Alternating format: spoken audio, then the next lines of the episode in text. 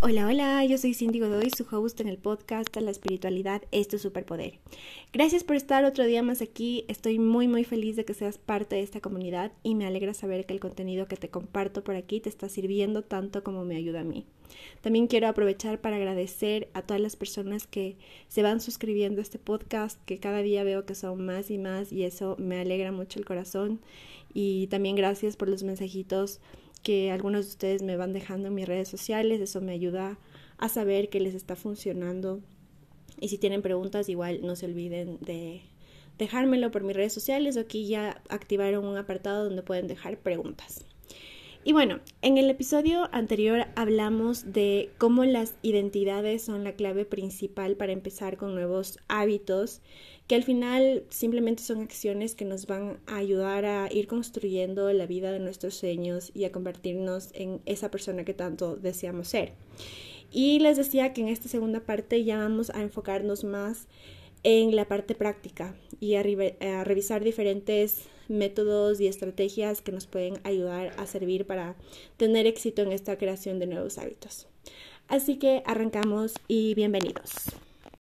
Bueno, antes de empezar quiero decirles que no sé si logremos terminar toda este esta segunda parte en un mismo episodio, principalmente porque hoy 25 de junio es el cumple de mi mami y ya pronto vamos a salir a, almorzar con ella, entonces no quiero dejar de, de publicar este episodio porque sé que muchas personas lo están esperando, así que voy a avanzar hasta donde hasta donde lo logre y tal vez tengamos que hacer una tercera o cuarta parte, porque realmente hay mucha información y quiero darles lo más detallado posible para que les sirva. Entonces, eh, bueno, vamos a arrancar y habíamos dicho que en el episodio anterior dimos una definición bastante simple de lo que son los hábitos y les había dicho que ahora lo vamos a ir profundizando más. Y esto realmente nos va a servir porque en uno de los errores que les contaba que, cometemos cuando queremos crear nuevos hábitos es que tratamos de corregir una parte en la que no estamos fallando, que ahora va a hacer más sentido. Entonces, desmenuzar realmente qué son los hábitos y cómo se forman los hábitos nos va a ayudar a identificar en qué parte estamos fallando.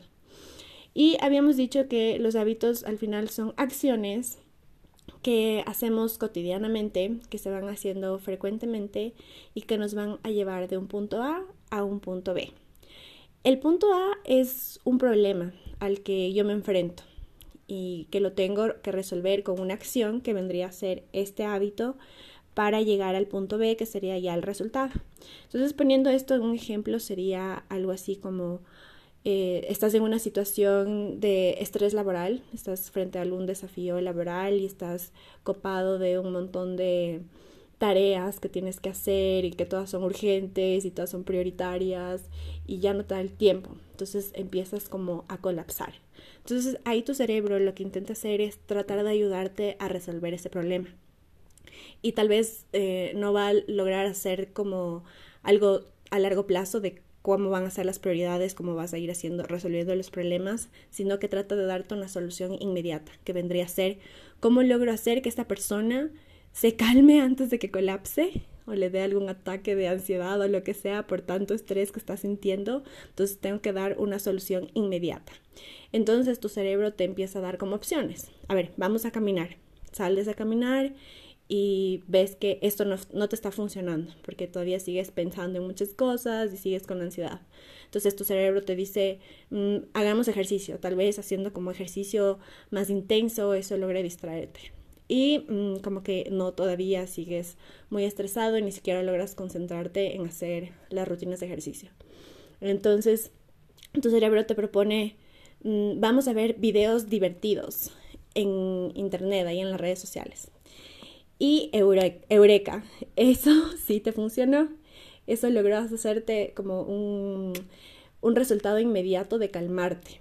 Ya no estás estresado, te relajaste, así sea por un momento. Entonces tu cerebro dice, bien, esta es, esta es una regla. Cuando esté estresado, cuando esté así con ansioso, lo que sea, lo que funciona es que veas videos por redes sociales eso te divierte. Entonces ya se vuelve como una regla que está en tu inconsciente, ya no la, tu cerebro ya no la tiene que probar, ya no la tiene ya no te da diferentes opciones, sino que se va directamente a eso y se vuelve un hábito. Aquí el problema es que muchos de los hábitos que nosotros tenemos ya están tan en el inconsciente, ya están tan automáticos que ni siquiera sabemos qué pasó. O sea, seguramente te ha pasado como que te, te comiste el pastel entero y tú como, ¿qué pasó? O sea, ¿por qué tuve ese ataque de comerme todo el pastel? O eh, no sé, la tarjeta de crédito, como que este mes voy a ahorrar y no voy a comprar cosas que no necesito y de repente te llega el corte y gastaste más de lo que habías dicho y, y es porque ya son hábitos que se quedaron ahí muy en el inconsciente. Entonces, ese es un problema que tenemos que ya vamos a ir viendo cómo lo podemos ir resolviendo. Pero eso es básicamente lo que es un hábito y ahora quiero que lo vamos a ir desmenuzando un poquito más. Vamos a ir viendo todo esto que acabamos de ver en, las diferentes etapas, que son cuatro etapas fundamentalmente en las que se construye un hábito. Entonces tenemos el primer, eh, la primera etapa que vendría a ser como la señal, que es eh, aquello que te desencadena una determinada conducta. Y hay diferentes tipos de señales que ya cuando veamos este punto a más profundidad lo vamos a ir entendiendo mejor, pero en el ejemplo pasado, digamos que la señal fue que tu cuerpo se estresó, como que el cerebro detectó estrés, tensión en el cuerpo, esa fue la señal y eso te desencadena el segundo eh, paso, la segunda etapa que vendría a ser el deseo. El deseo es esa fuerza, esa motivación que te dice, quiero cambiar de estado. Ya no quiero estar en este punto A, ahora quiero estar en el punto B. Que en el ejemplo anterior vendría a ser como quiero relajarme, quiero distraerme. Entonces tienes como esa fuerza, ese, ese anhelo. Ya, y realmente lo que tú deseas no es, eh, digamos, ver videos divertidos lo que tú realmente anhelas en este ejemplo es sentirte relajado. O en otro ejemplo, tú no anhelas un tabaco para la gente que fuma, no, no es que anhelas fumar. Lo que anhelas es el estado de relajación que te da el tabaco. Ya, esa es la segunda etapa. Y esta primera y segunda etapa, digamos que es la fase del problema. Estoy en una fase en la que tengo un desafío al que me enfrento. Y luego viene la tercera etapa que viene a ser la acción, que es el hábito que voy a hacer para cambiar de estado. Y dependiendo de, diferentes factores, va a, se va a dar esta conducta, este acto o no. Si es que yo creo que es, una, es un acto, es una acción que yo la puedo hacer, es decir, que yo soy capaz, que tengo la habilidad, habilidad de hacerlo, lo voy a hacer si es que es fácil o me cuesta mucho, me requiere mucho esfuerzo, entonces eso va a depender si lo hago o no lo hago, o qué tan motivado esté y demás.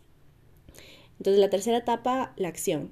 Y la cuarta etapa, que vendría a ser la recompensa, la meta, el objetivo final, el resultado, el punto B.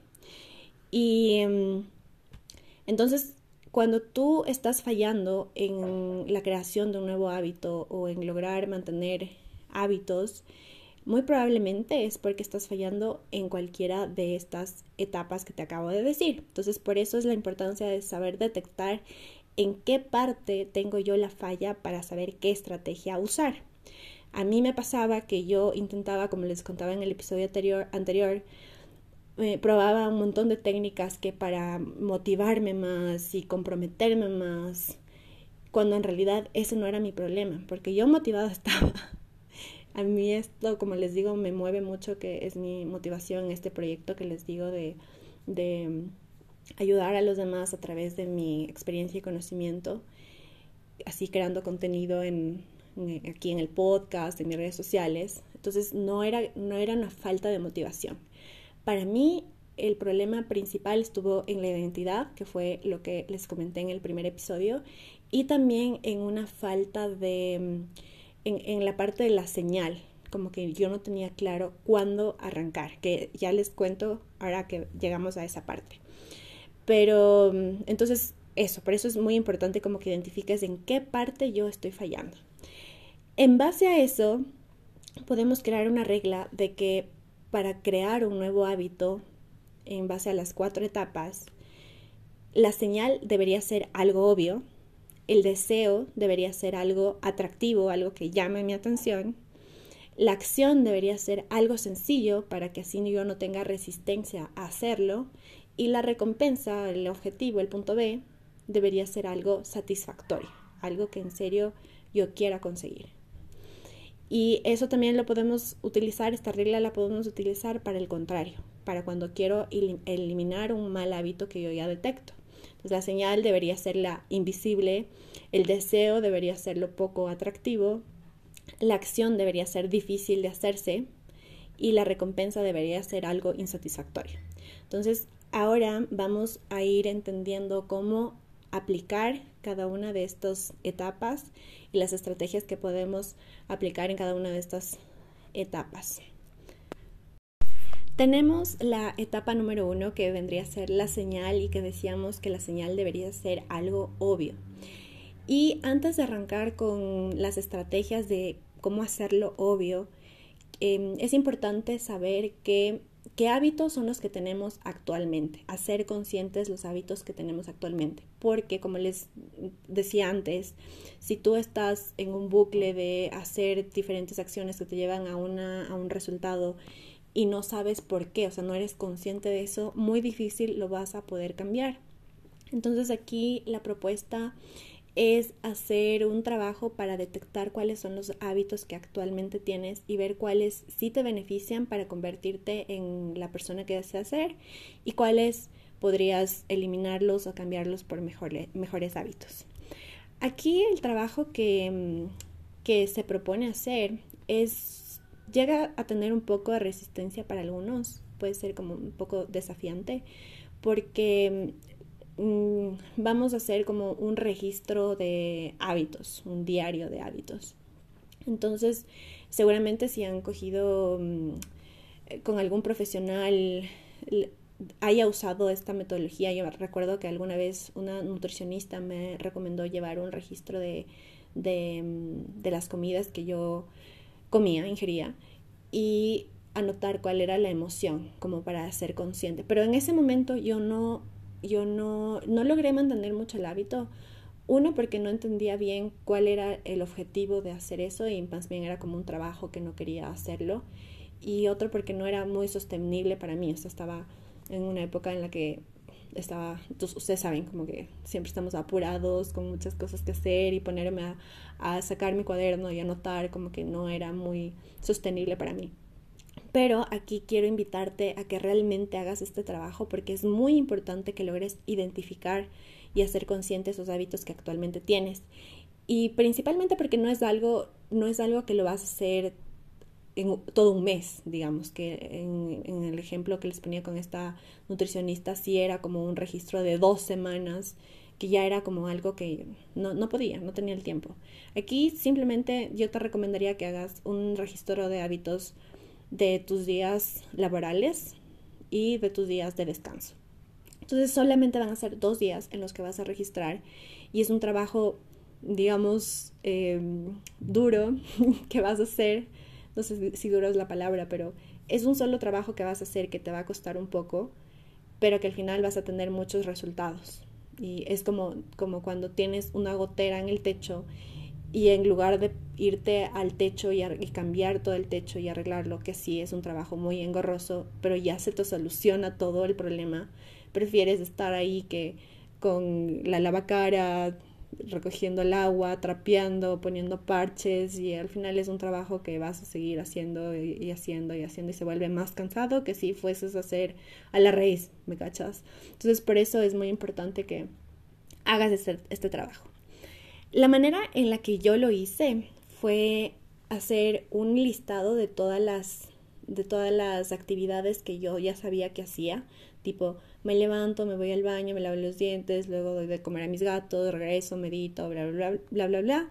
Entonces hacía hice como hacía el listado de corrido de lo que yo me acordaba que hacía y el día siguiente que ya estaba en la acción, digamos, que ya me despertaba, verificaba si era así como yo, como yo lo había notado el día anterior.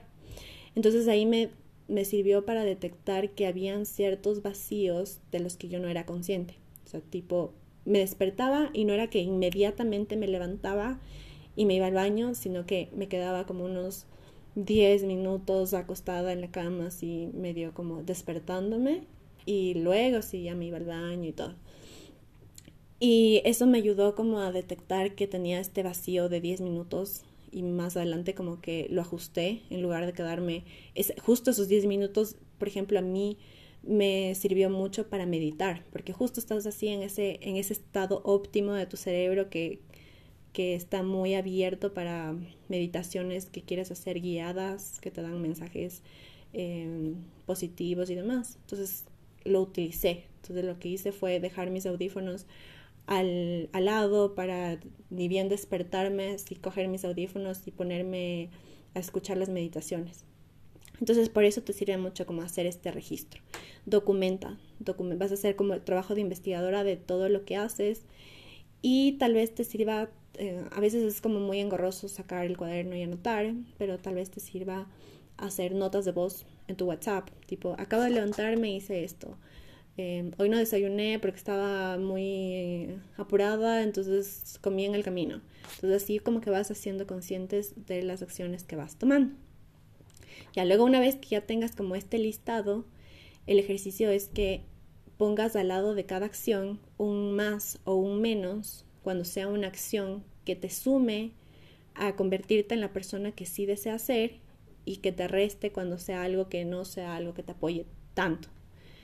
Entonces, la idea de esto es hacer consciente, como les digo, estas, estas acciones, no que te sientas culpable o que quieras juzgar o que digas, ay no, Dios mío, tengo que cambiar ahorita mismo porque vas a colapsar. O sea, simplemente el ejercicio, el, el 80% del trabajo ya está hecho cuando haces consciente esas acciones.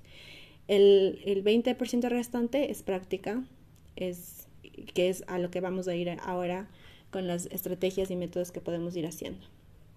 Entonces, em, ahora sí, ya arrancando con el tema de la señal, que es hacerlo obvio, una, mm, una señal muy eficaz que te puede servir es poner una hora, fecha y día. O sea, este es uno de los problemas que yo resolví, que les contaba con el tema de crear contenido, de hacer mis, mis podcasts y mantener vivas mis redes sociales, era que yo decía como que sí, voy a crear contenido. Algún rato voy a crear contenido. Pero no tenía, no, no, no era consciente, no, no era muy obvio para mí la señal de cuándo, cuándo. Y eso es lo que nos pasa a muchos, ¿no? como que voy a aprender francés, qué sé yo. Algún día voy a aprender francés, pero se queda en un deseo ahí porque no te pones una fecha, un día de cómo, cómo vas a hacer, cuándo lo vas a hacer. ¿Me cachas? Entonces, aquí el libro, este libro de hábitos atómicos, te da un, un ejemplo de un caso de estudio que hicieron que me pareció súper wow de por qué esto funciona tanto que es un experimento sobre tres grupos, tres personas, tres em, grupos de estudio que tenían el objetivo, el mismo objetivo de los tres grupos, que era hacer ejercicio. Entonces, al primer grupo de estudio le pusieron, les dijeron como que vamos a hacer un experimento y el objetivo va a ser que ustedes durante, qué sé yo, este mes vayan, hagan ejercicio. Entonces, tienen el objetivo de hacer ejercicio. Punto. El segundo grupo, en cambio, les dijeron, van a tener el mismo objetivo, tienen que hacer ejercicio, pero a ellos les mostraron como videos acerca de la importancia de hacer ejercicio, los beneficios que tiene, los contras, qué, le pasa a tu cuerpo si no lo hace, entonces como la fuerza motivacional, ¿me cachan?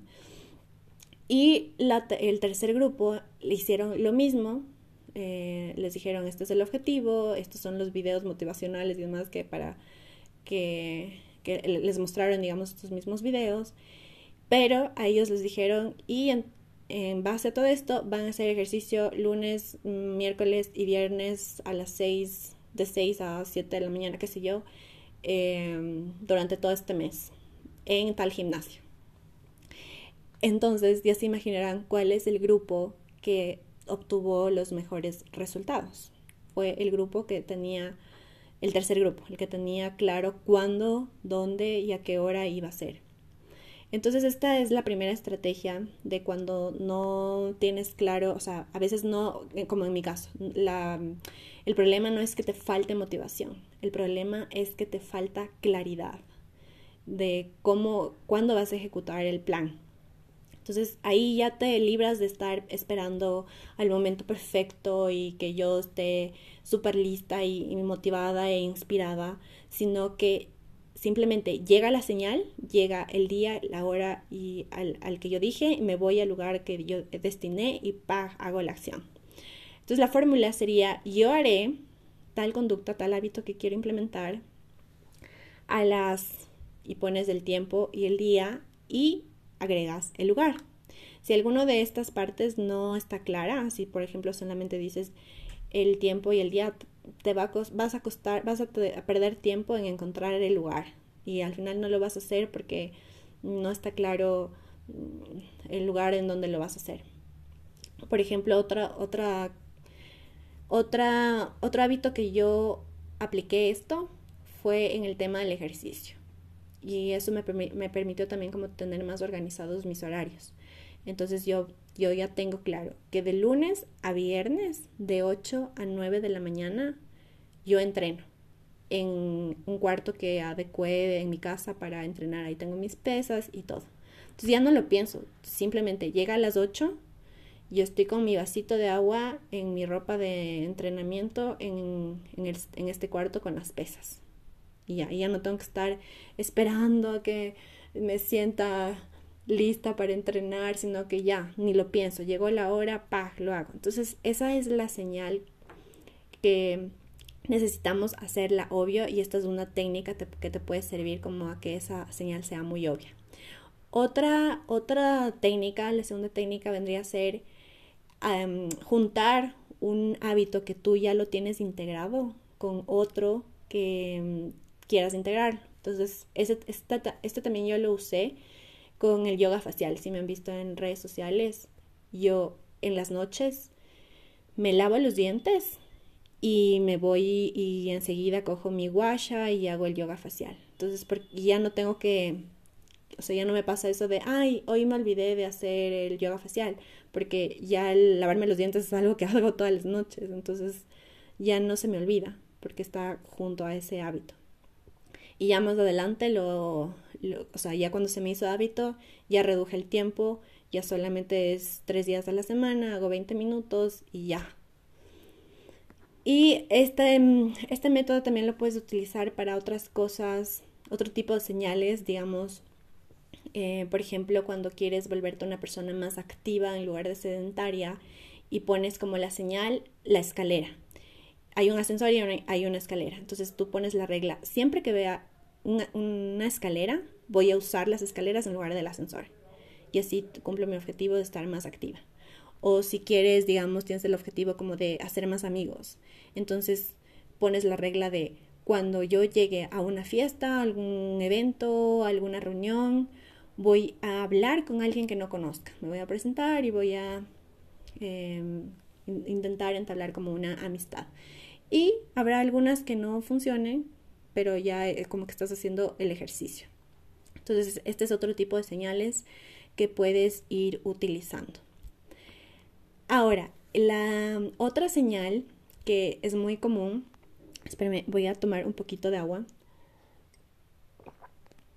Ay, les cuento que em, otra cosa que yo hice consciente es que tenía mucha resistencia a hacer estos eh, podcasts porque me da tanta pereza editar los podcasts. O sea, me, consumen mucho tiempo.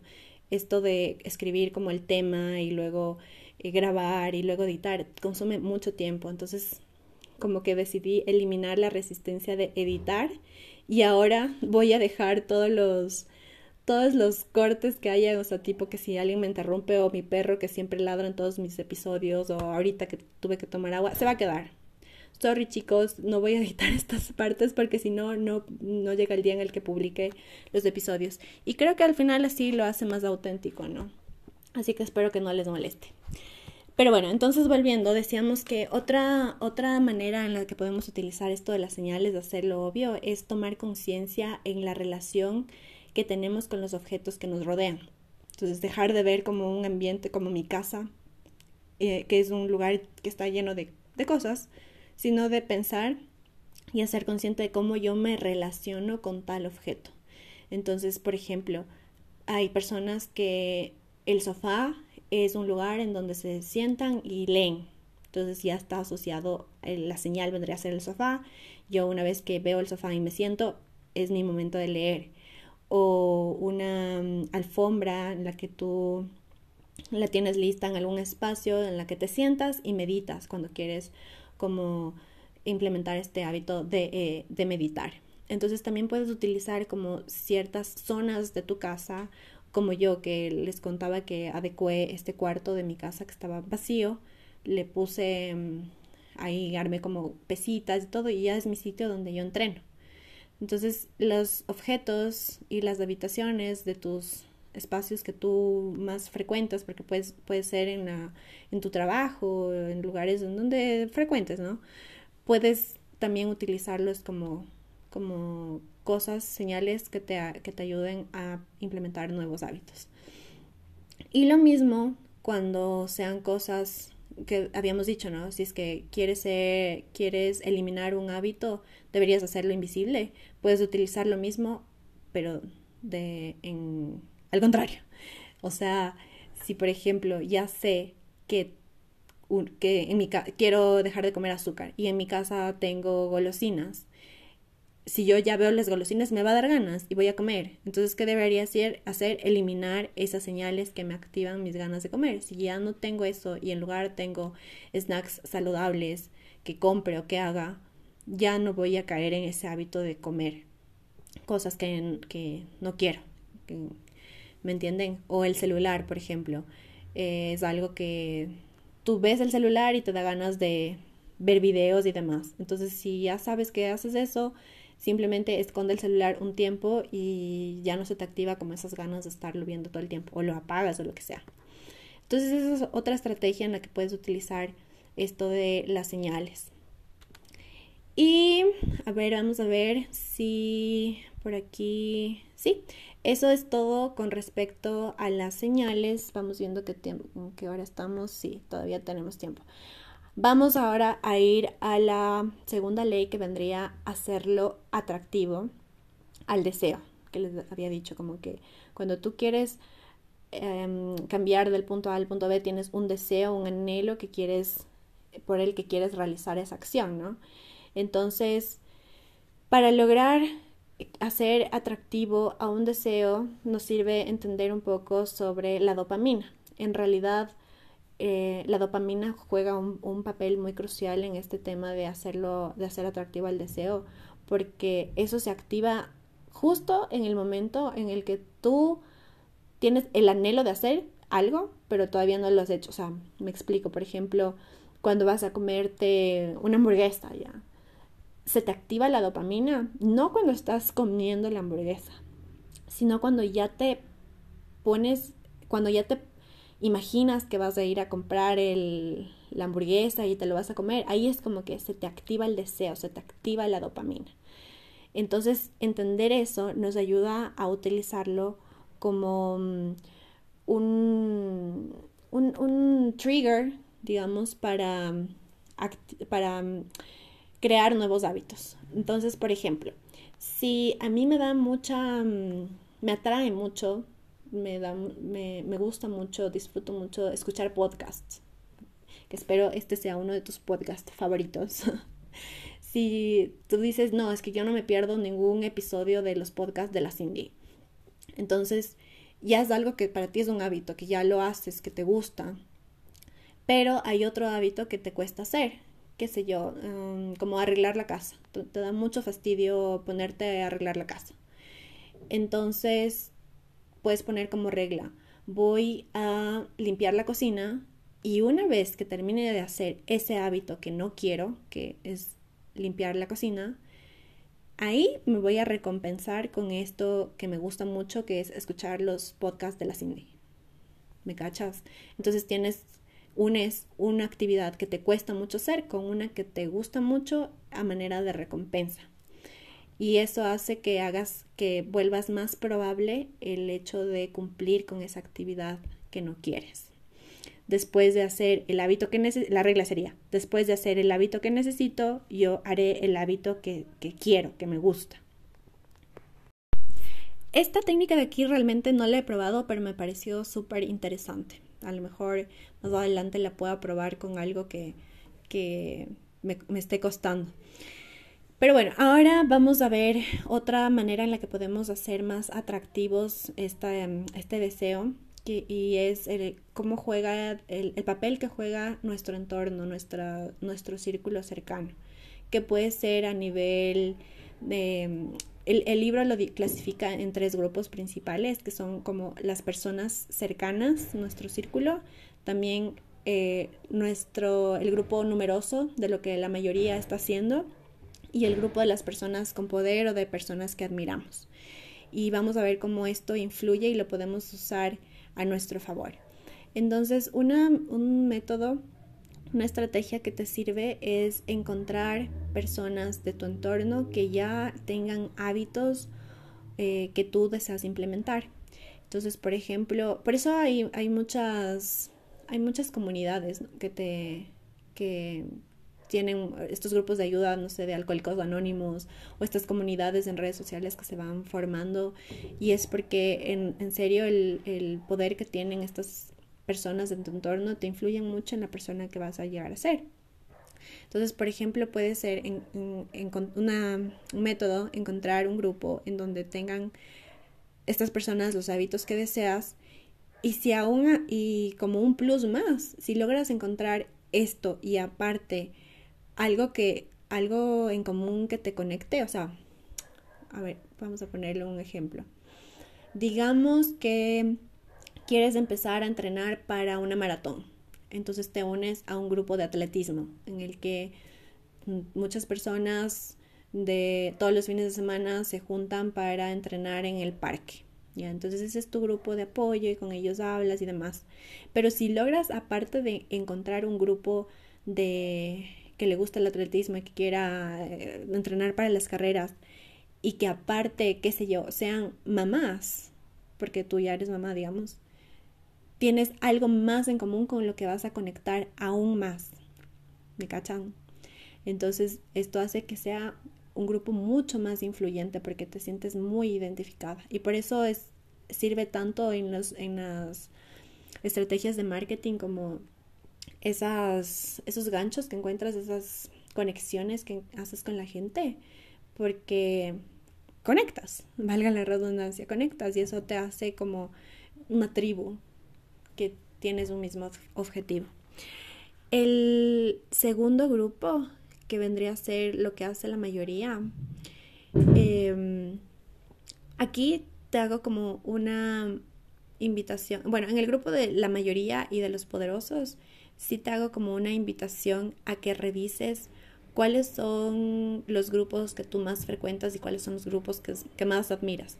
Así sea en la vida real o también se vale como en redes sociales. ¿A qué personas estás siguiendo? ¿A qué personas están, estás admirando?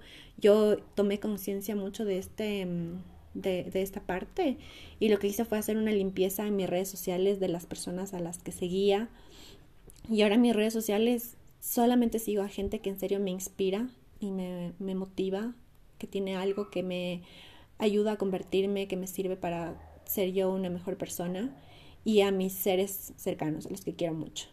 Y al resto siento mucho, mm, no, prefiero no seguir, eso sí, no, no, no tengo la necesidad de seguir, qué sé yo, a gente de mi trabajo, a gente que no, eh, que conocí en el colegio, a menos que seas como que alguien muy cercano, que me inspire a algo, eh, se queda en mis redes sociales porque es algo de lo que estoy constantemente revisando por las actividades que yo hago.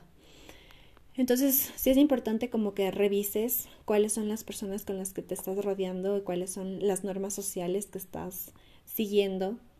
Y aquí igual el libro te cuenta un experimento súper interesante de cómo, de cómo influye mucho lo que hace la mayoría y que tomes conciencia de eso, si te, si te aporta o si te está restando. Em, es un experimento que se hizo con un chimpancé, chimpancé que él tenía su grupo, su, su comunidad de chimpancés, donde tenían como una estrategia para abrir nueces, creo que era, que era súper eficiente, como que utilizaban una técnica que su grupo era súper eficiente, súper rápido abriendo nueces. Y luego cambiaron a uno de los integrantes a otro grupo donde tenían una estrategia para abrir las nueces mucho más difícil, que no era tan eficiente. Pero el chimpancé nuevo, el que tenía el método eficiente, decidió imitar al que a esta nueva comunidad que era tan ineficiente. Entonces ahí te das cuenta cómo influye tanto lo que hace la mayoría. Entonces, esta, esta, esta parte te sirve como para tomar conciencia de qué puedes estar haciendo eh, que, no te, que te resta, como decía, y también como para usarlo a tu favor, de empezar a buscar gente que te sume. Y a ver, vamos a ver. Sí, eso con respecto a los grupos. Ah, bueno, también eh, aquí quería aprovechar para agregar que muchas veces también puede pasar, porque tenía amigas que me decían eso de que a mí no me gusta mucho seguir a gente que ya tiene la vida que yo deseo algo porque me siento mal o me siento culpable y empiezo a compararme y demás. Eh, voy a hacer un episodio hablando sobre este punto porque si, si llega a ser algo que te que te que no te deja como ver el potencial y aquí aplico, bueno, no, no voy a entrar mucho en detalle esto porque quiero hacer un episodio de esto, como les digo, pero a mí me sirve mucho porque yo ya hice este trabajo de, de ver a esta gente como alguien que me inspira y no como alguien que veo inalcanzable y que hace que me sienta mal. Entonces estén atentos para ese episodio si es que les llega, llegan a sentir como esto que les cuento. Y bueno, ahora el siguiente punto con respecto a la parte de, de hacer atractiva el, el deseo, vamos a volver al, a lo que habíamos visto en el primer episodio, que es sobre los deseos, sobre, ay, ¿qué hablo? Sobre las identidades. Porque muchas veces cuando tú tienes, cuando tú ves atractivo algo que quieres lograr, un hábito, tiene mucho que ver la creencia que hay detrás de ese hábito y la identidad, obviamente, que está ligada a esa creencia. Entonces, aquí, por ejemplo, si tú mm, en el libro te hablaba sobre, no me acuerdo bien cómo era, pero digamos que tú tienes como el hábito de fumar y tú tienes la creencia de que fumar em, te gusta porque te conecta con la gente, porque después del trabajo se salen un ratito a fumar en el patio y entonces hay conversas y te sientes unido a la gente. Eh, entonces lo estás asociando a ese hábito como algo positivo. Y si, por ejemplo, qué sé yo, hacer ejercicio, dices, no, es que hacer ejercicio a mí, qué sacrificio y me priva de tantas cosas porque no puedo comer bien y no disfruto y me cuesta y ay, qué horrible. Entonces, estás bajo la identidad y bajo la creencia de, en este caso, alguien que ve el, el ejercicio como un sacrificio, que el ejercicio es algo que te resta, no que te suma. Igual con lo del tabaco. Entonces, es importante como identificar cuál es la creencia, cuál es la identidad bajo la que estás actuando con, esta, mm, con este hábito y en el caso de que sea algo que te, que te reste, vamos a hacer el trabajo de hacerlo no atractivo, de, hacer, de hacerlo algo poco atractivo. Como por ejemplo en este caso el tabaco. A ver, ¿en serio es la única manera en la que puedes socializar? ¿En serio el, el tabaco... Em, es, es verdad que solamente a través del tabaco, a través de fumar, haces amigos y conectas con la gente? Y buscas evidencia que se haga en contra, como el ejercicio que les proponía en el episodio 1, o con el, con el tema de la actividad física. ¿Es en serio que te da sacrificios, que, o sea, que es muy sacrificado y que te cuesta? Mm, y te pones más bien a ver la parte en la que te sientes satisfecho y que te sientes más saludable y con energía y la ropa te queda bien y se te ha ido el acné, qué sé yo. Entonces lo asocias con cosas positivas. Y aquí se me viene mucho un ejemplo de mi novio. Mi novio es una persona que está trabajando mucho en el orden y la limpieza de su casa. Le cuesta muchísimo. Bueno, ya, ya ha ido mejorando mucho, pero antes teníamos, yo a mí, no sé si esto ya lo he contado en algún lado, pero yo soy una persona muy ordenada. A mí me gusta que los ambientes sean bonitos, ordenados, limpios. Entonces, como que sí me chocaba mucho el hecho de que en la casa de mi novio todo esté como muy desordenado y, y por más que yo le explicaba y le enseñaba cómo debía hacer las cosas, eh, él no ponía mucho de, parte. Entonces, algún rato que ya mm, hablamos más a profundidad de esto, y más que nada porque llegó el momentum para él, se dio cuenta, o sea, él me decía, lo que pasa es que antes no, no, no te prestaba mucha atención y eso porque para mí mi creencia era, o sea, en, en sus palabras, pero mi creencia era que en mi desorden yo sé dónde están las cosas, porque él es una persona súper práctica, entonces necesita tener como todo a la vista y que no le cueste trabajo estar buscando y cogiendo las cosas. Pero entonces tenía esa carencia, tiene que estar todo a la vista, tiene que estar todo así, en, mi, en mi desorden, que yo sé dónde están las cosas, pero al final se dio cuenta de que no era cierto, porque no encontraba nunca dónde estaban las cosas que necesitaba y perdía demasiado tiempo buscando las cosas y en todo el desorden que dejaba que se acumule, al final luego le quitaba demasiado tiempo tener que reacomodar todo ese desorden. Entonces se dio cuenta que era mentira, que esa identidad, esa creencia era falsa y ahora que ya está poniendo poniéndole ganas y aprendiendo cómo mantener el orden ha sido porque ya sabe que más bien el orden le da tiempo y es más práctico. Entonces, aquí la invitación es como que revises cuáles son las creencias y las identidades bajo las que están esos hábitos que quieres construir y bajo los hábitos que quieres eliminar. Y mm, aquí la invitación también viene a ser que mm, te des cuenta que, o sea, como vimos al inicio de este episodio, tu cerebro en algún momento buscó la solución para el problema que tenías. Entonces, si por ejemplo el problema es que quieres conectar y establecer relaciones y la solución que encontraste fue fumar, em, la invitación está también como a saber, a mm, descubrir otras maneras en las que puedes en las que puedes conectar, que esa no es la verdad absoluta y que ese no es el único método en el que puedes conectar. Hay muchas otras maneras. Entonces no te, no te sientas culpable porque ese fue el método en el que, en, en el que tu cerebro logró cumplir ese objetivo que tú tenías, pero también ábrete a encontrar otras maneras de lograr ese objetivo que tú deseas.